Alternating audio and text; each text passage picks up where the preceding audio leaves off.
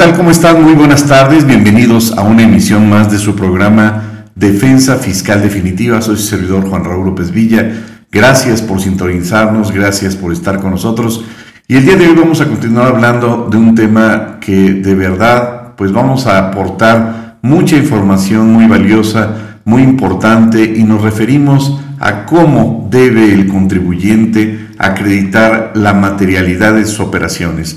Estamos frente a un escenario en donde la autoridad ha establecido en distintos tipos de regulaciones, en distintas partes del Código Fiscal, el tema referente a la materialidad, el tema referente a esta necesidad imperiosa que la autoridad le ha impuesto al contribuyente para que éste necesaria y forzosamente deba acreditar en todos los casos siempre que exista sustancia económica y sustancia jurídica, el aspecto de la materialidad. ¿Qué es la materialidad y cómo debe en todo caso el contribuyente acreditar la misma y con ello cumplir con esta serie de requisitos eh, y esta serie de elementos que se antojan como engorrosos para el contribuyente y que tiene que satisfacer necesariamente y que en muchas ocasiones podríamos entender que queda a criterio de la autoridad esos elementos de materialidad. La otra pregunta sería, en todos los casos el contribuyente de verdad tiene que cumplir con estos elementos de materialidad. En todas las actividades económicas se tiene eh, que satisfacer puntualmente este requisito. Cuando un eh, médico atiende a su, a su paciente, le hace firmar un contrato de prestación de servicios y de ahí certifica el contrato ante notario público, bueno, pues serían algunos de los puntos que vamos a ver en este programa. Y conforme a lo que hemos señalado entonces, la autoridad pues parece que es hasta cierto punto omisa en las referencias de los elementos que constituyen la materialidad. Y si bien es cierto que habla de los activos, habla de la infraestructura, y habla de eh, pues estos elementos que presume eh, activos personal, infraestructura, pues no nos define qué, qué significa cada uno de ellos. Eh, en, lo, en lo referente al artículo 69, por ejemplo. Y así algunos autores refieren que es un concepto indeterminado, como lo señala el maestro Jorge Álvarez Banderas en sus libros sobre el 69, y refiere que ese concepto pues también eh, de, la inexistencia es ambiguo, es indeterminado, también algunos otros autores lo refieren como indefinido y algún otro autor como Espinosa Berecochea lo define como un concepto paralegal que se me hace a mí muy aproximado para poder entender el concepto de materialidad, porque si bien es cierto implícitamente eh, trae consigo el tema de que el contribuyente tiene que demostrar la materialidad, pues sí, la autoridad no nos refiere, no nos indica cuáles son esos elementos que debe de constituir o, que debe de integrar la famosa materialidad.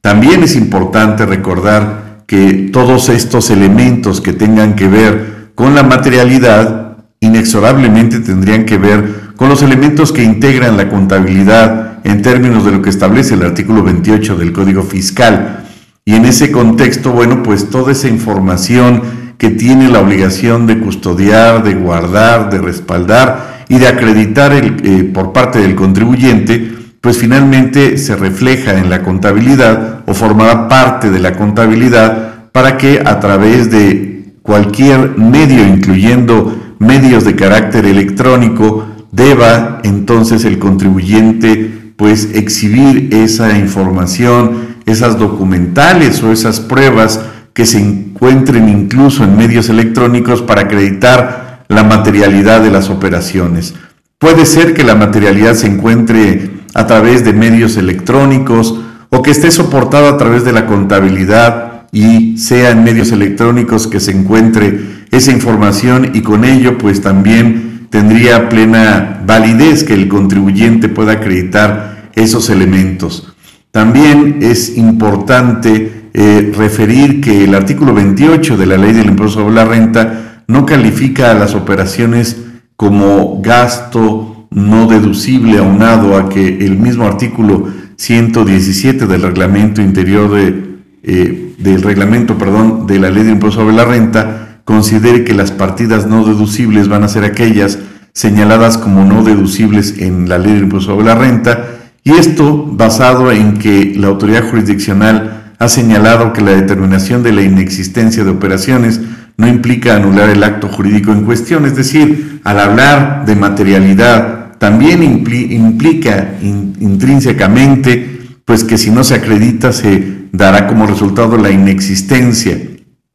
Y aquí pues nos surgen muchos elementos porque la autoridad entonces es la que, como hemos señalado, va a determinar la existencia o no de las operaciones del contribuyente en función o en proporción directa de que éste demuestre a criterio de la autoridad, pues en pocas palabras, la existencia y la materialidad de los actos. Pero en este contexto se pueden dar distintos escenarios. La autoridad, también derivado del 69B, podría determinar la simulación, podría determinar en algún momento incluso el tema de la recaracterización de los actos. Y esto sí nos lleva también al artículo 5A porque como lo hemos referido también en este su programa, pues el contribuyente tendría que acreditar en otro escenario. Y por supuesto a través del, del, ejercicio de las facultades de comprobación de las autoridades fiscales, pues también la materialidad de los actos cuando sea revisado a través del ejercicio de facultades de comprobación en términos del 5A para efecto de que la autoridad le revise el tema de la eh, razón de negocios, que es todo un tema que ya hemos eh, abordado en este programa. Así, la autoridad entonces puede eh, o tiene la facultad para poderle revisar al contribuyente, pues eh, toda la información y toda la documental que este, el contribuyente, le exhiba dentro del ejercicio de las facultades de comprobación y a través o mediante los cuales demuestre la existencia de esos actos que pueden ser incluso hasta de hace cinco años. La pregunta sería si la autoridad en todo caso incluso toma bien y decide iniciar una carpeta de investigación, ¿cuáles serían entonces los medios de prueba que en su caso, además de las presunciones derivadas de la materia administrativa, podría eh, demostrar a través de una pericial? ¿Y qué elementos entonces tendría a su favor la autoridad para poder eh, facilitarle al perito elementos de prueba de hace cinco años de los cuales carece. En este mismo sentido y como hemos acotado en este programa, queda entonces a criterio de la autoridad el poder determinar entonces la existencia o no de un acto jurídico derivado entonces de la información de las documentales que el contribuyente aporte dentro del plazo de 15 días en el procedimiento administrativo del 69B que se podrían ampliar a 20 días más, siempre y cuando el contribuyente así lo solicite dentro del plazo de los 15 días. Y en ese contexto entonces viene esta parte compleja y podríamos decir subjetiva, eh, a través de la cual cuestionaríamos eh, qué elementos debería entonces tomar en cuenta la autoridad fiscal para considerar que las actividades que llevó a cabo o que presuntamente ha llevado a cabo el contribuyente, ya sea persona física o persona moral, pues llevó a cabo para eh, su actividad productiva. Por ejemplo, en el caso de una empresa que se dedica a la industria de la transformación, ¿cuáles deben de ser esos elementos para que la autoridad pueda convalidar, pueda aprobar, pueda validar que esos actos han sido existentes? Y en este sentido, pues dependerá, por supuesto, del tipo de actividad, de los bienes o productos que se lleven a cabo, que se fabriquen, que se produzcan y que hayan llevado a cabo en el proceso para su, su utilización, ya sea en una nave industrial, ya sea en un taller, ya sea de acuerdo o ad hoc con el tipo de equipos, el tipo de material que utilice, los insumos, los combustibles, que se lleven a cabo para la producción, para su elaboración y por supuesto para acreditar en su momento que esos bienes fueron transportados, fueron almacenados y finalmente sujetos a un proceso de transformación. Pero en este contexto entendemos que cada operación y que cada actividad económica es diferente. Por lo tanto, la autoridad entonces no podría prejuzgar que en todas las actividades deberían de cumplirse con esos mismos requisitos, insumos materiales, combustibles, etcétera. Y en ese contexto, ¿qué sucede si el contribuyente logra acreditar uno o una parte de ese proceso y no logra a criterio de la autoridad demostrar una parte o alguna etapa de ese proceso? Es decir, entenderá o la autoridad interpretaría entonces que no se acreditó la totalidad de esos elementos. Hay que recordar, como lo hemos indicado en otras ocasiones, que la autoridad está sujeta entonces a lo que establece el principio de legalidad y partiendo de la base del primer párrafo que habla de que la autoridad con base en la información con la que cuente en su base de datos va a poder presumir que el contribuyente ha estado emitiendo comprobantes fiscales digitales sin contar con activos personal e infraestructura y ya hemos señalado que no establece una O es decir, activos o personal o infraestructura. No es optativo, tendría que demostrar en todo caso los tres. Y ahí es el punto precisamente al que llegamos en el sentido de que por esa indebida o inexacta redacción, si el contribuyente presunto EFO demuestra alguno de estos tres elementos, activos o personal o infraestructura, entonces evidentemente ya no estaría dentro del supuesto del primer párrafo del 69B y por tanto consideraríamos que ya no estaría entonces en ese escenario o en esa hipótesis normativa que previene el 69B. Es decir, entenderíamos o presumiríamos que con el simple hecho de que el contribuyente demuestre el activo personal o infraestructura o demuestre dos de estos tres elementos, con ello ya sería suficiente entonces para demostrarle a la autoridad que ya no se encuentra en ese supuesto hipotético de la norma del artículo 69 en su primer párrafo. Es decir, también el contribuyente tendría que tener esos elementos de prueba para poder entonces eh, en cada una de las etapas tener eh, los elementos de prueba, las documentales y la información a la mano. En ese sentido, el 69B del Código Fiscal en comento, pues establece esa posibilidad de poder llevar a cabo por parte de la autoridad pues un análisis para presumir en todo caso pues que el contribuyente ha estado emitiendo esos comprobantes fiscales digitales porque no no concibe o no considera la autoridad que cumplió con la capacidad técnica, que cumplió con estos elementos señalados con anterioridad y que esas pruebas son insuficientes para desvirtuar la presunción que está llevando a cabo la autoridad. Cabe señalar que si bien es cierto, la Suprema Corte ha enfatizado reiteradamente en diversas eh, eh, precedentes, en diversas tesis sobre el tema de la insuficiencia, también lo es, y es un punto relevante para la defensa fiscal, el tema de que el, Código Fiscal de la Federación en ningún momento en el 69 habla de que la autoridad tendría que validar la suficiencia de la materialidad de las operaciones. Y en ese contexto, quizá, muy probablemente, la autoridad entonces estaría yendo más allá de lo que previene el artículo 69, puesto que éste no refiere en absoluto que la autoridad valore la suficiencia de las pruebas. Esto se ha convertido en un razonamiento común de parte de las autoridades fiscales, ya sea en el ejercicio de facultades de comprobación o a través del procedimiento administrativo del 69, pero a final del día, ¿cómo podría entonces la autoridad determinar una insuficiencia de pruebas en la materialidad cuando el 69b en absoluto refiere sobre el tema de la insuficiencia?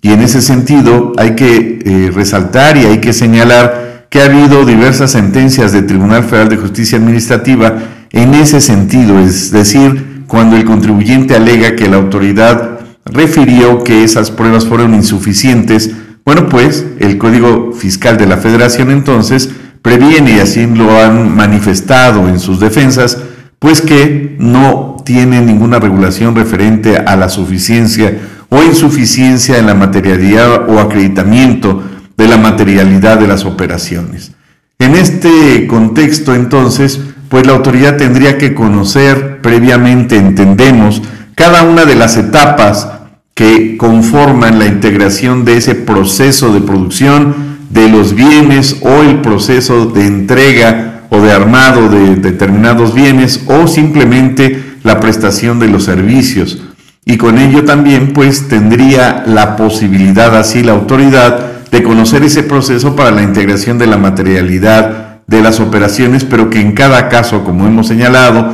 en cada actividad económica tienen o se satisfacen de manera distinta. En este contexto, bueno, pues tendría que tener un panorama más específico sobre el tipo de maquinaria, tipo de bienes, tipo de insumos que se requieren para la elaboración, para la fabricación o incluso para la comercialización de esos bienes y que con ello, bueno, pues la autoridad debería tener un panorama más amplio antes de prejuzgar sobre la insuficiencia o presunta inexistencia, ya que si no está acreditado entonces la materialidad, entonces va a ser un simulador y en consecuencia va a determinar que no existieron esos elementos. Y refieren algunos autores eh, en ejemplos como el hecho de cuando se trata de servicios de limpieza industrial, pues el contribuyente que emite ese comprobante fiscal digital por la prestación de esos servicios de limpieza, pues necesita eh, forzosamente contar obviamente con maquinaria especializada y por supuesto con el personal que para esos efectos tenga esa capacitación para llevar a cabo esa, eh, esa actividad. Sin embargo, en ese contexto no podría tasarse, fijarse de una forma específica y, generalizada, por decirlo de alguna forma, eh, respecto de los precios que esta empresa pudiera dar en ese servicio, ya que las variantes pues son muy distintas para poder determinar el precio de ese servicio. Y en ese contexto, bueno, también dependería del tipo de producto, del tipo de equipo, del tipo de maquinaria que se utilice, incluso del grado de peligrosidad de ese tipo de maquinaria, para poder entonces hablar de la prestación de servicios que si se fijan también infiere de manera indirecta en la razón de negocios. Y ahí también la autoridad no podría generalizar en ese tipo de situación. Y en ese contexto entonces, ¿Cuáles son los elementos que debería entonces considerar la autoridad para efecto de considerar que sí existen esos elementos, independientemente de que el precio pueda ser o no justo para la prestación de ese servicio? Y en este contexto, bueno, pues la autoridad tendría que tener esos elementos y eso se traspola a distintos servicios, distintas áreas, distintas actividades y también infiere, por dar un ejemplo, pues en, el área de servicios como eh, el de los abogados. Es decir, si existe un prestador de servicios profesionales que lleve a cabo la elaboración de un contrato, pues eh, dependerá del tipo de profesionista, el tipo de contrato, lo que pueda cobrar por un contrato, pero un abogado pues de un despacho podría cobrar una cantidad y otro podría cobrar una cantidad completamente diferente. Y en ese sentido, pues cómo va a determinar la autoridad si esa es la cantidad que efectivamente debió o no haber pagado. Por darles un ejemplo exagerado, podríamos recordar que en plena pandemia eh, se, dieron, se dio un boom de este tema de los servicios eh, a través de la capacitación vía Zoom, que para todos, por supuesto, nos tomó de sorpresa. Y en este contexto, pues vimos que se disparaban los precios en las capacitaciones vía internet, pero también vimos que hubo una debacle, hubo una situación en donde había personas, y lo digo con mucho respeto, que ofrecían cursos de capacitación de, por 100 pesos. Entonces, ¿cuál es el elemento en el cual se va a basar la autoridad para considerar que hubo esos elementos para poder llevar a cabo una materialidad exacta por ese servicio o que se cumplió con X requisitos si el parámetro es subjetivo. En ese contexto entonces, eh, pues podríamos eh, decir que podría también existir un despacho de abogados con 10 eh, abogados con cinco secretarias y podría ser un despacho de un abogado con una secretaria o incluso sin ningún tipo de personal a su cargo. Y por un lado va a cobrar lo mismo, va a cobrar los unos millones que, eh, o misma cantidad de miles de pesos que el abogado, que el despacho que tiene 20 secretarias y 20 abogados. Es decir, ¿cuál sería el parámetro para eh, determinar y cuestionar la materialidad en estos escenarios? Y bueno, en este sentido, pues la autoridad no podría tener esa, esa referencia puesto que es subjetivo. y en ese sentido también entendemos que eh, pues todos los actos que lleve a cabo eh, cualquier profesionista pues debe de eh, fijarse o basarse o tasarse en un contrato.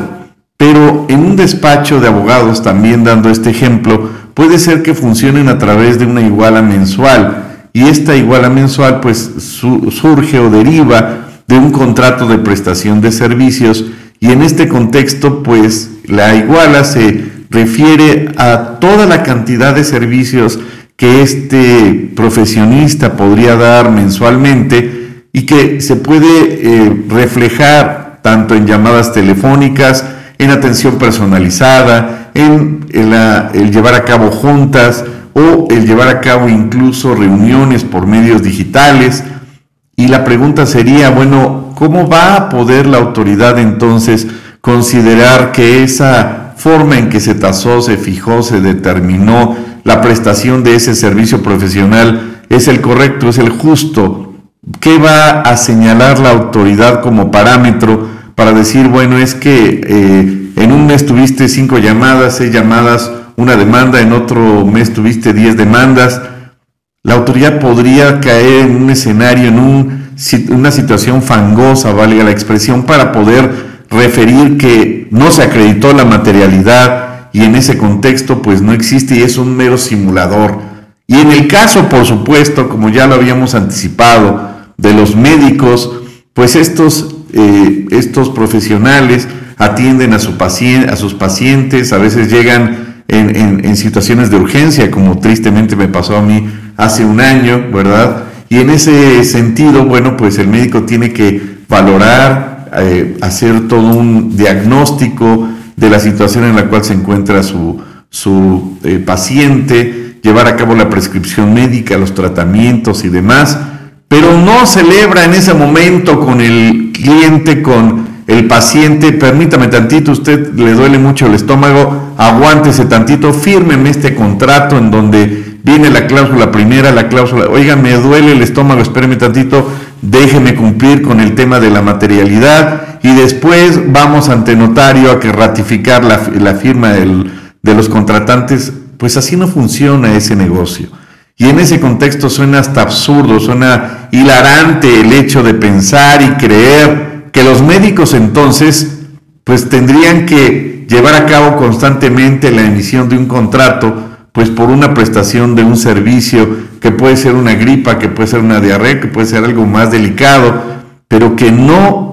se encuentra dentro de esa práctica profesional, pues el celebrar un contrato de prestación de servicios en el cual pues se hable de la secrecía, en el cual se hable de la competencia en caso de incumplimiento del contribuyente, digo, del, del paciente, también del tema del secreto profesional. Y bueno, quizá eso es lo que querría la autoridad, que en todos los casos, pues a pesar y además de que se firme ese contrato, se requeriría el punto que la autoridad le ha dado mucha importancia y validez, y me refiero a la fecha cierta, es decir, tendría entonces que ratificarse las firmas ante un notario público o simplemente eh, pues eh, certificar el contrato. Y esto sucede también con los psicólogos, con los especialistas, y vemos que pues así no funciona este tipo de actividad.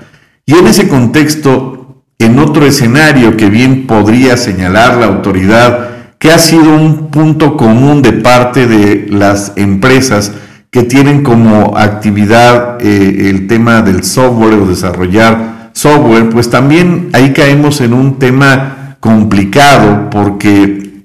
pues quienes desarrollan este tipo de eh, productos intangibles, pues varían los precios de acuerdo no solamente a la demanda del mercado, sino al tipo de estructura, de requerimiento del programa que le están pidiendo que elabore este profesional y va acorde como la medida de un traje a la medida conforme a las necesidades del cliente. Y entonces en ello pues no podríamos quizá señalar que el desarrollo de un programa de software va a ser el mismo costo para una empresa que para otra. A una empresa que se dedica a, una tlapalería para venta al público que a una empresa que vende trajes. Y en ese contexto entonces, pues los escenarios evidentemente son distintos, pero estamos hablando entonces en este contexto de una actividad sobre bienes intangibles, como lo es esencialmente, por supuesto, el tema del programa de cómputo. Y en este contexto, ¿qué elemento, qué parámetro, qué referencia debería tener entonces la autoridad para poder entonces saber a ciencia exacta, con exactitud, cuál es la materialidad que efectivamente debe de satisfacer este tipo de empresa para la, eh, poder cumplir en, a cabalidad con estos requisitos para el desarrollo de un programa de cómputo y en este contexto, por supuesto, entendemos que sería pues bastante complejo y quizá muy probablemente la autoridad ni siquiera entienda cuál va a ser ese proceso de suficiencia para acreditar la existencia de esos servicios. Y así entonces vemos que cada actividad establece una serie de características, de requisitos, quizá amplísimos, no diría infinitos, pero para poder satisfacer en todo caso no solamente las necesidades del cliente, sino el cumplir con toda esta serie de procesos que definitivamente, aún incluso siendo empresas similares, no siempre la cadena eh, de producción va a ser la misma. Y esto pues pondría entonces en aprietos a la autoridad, a menos que pues sea, por supuesto, una persona que haya eh, estudiado y haya tenido eh, una capacitación verdaderamente exhaustiva para eh, pues el tema de el análisis de la materialidad de las operaciones y con ello por supuesto pues que tenga un conocimiento extremo sobre este tipo de actividades económicas. Si les parece nos vamos a un corte comercial y regresamos en unos segundos, no se vayan.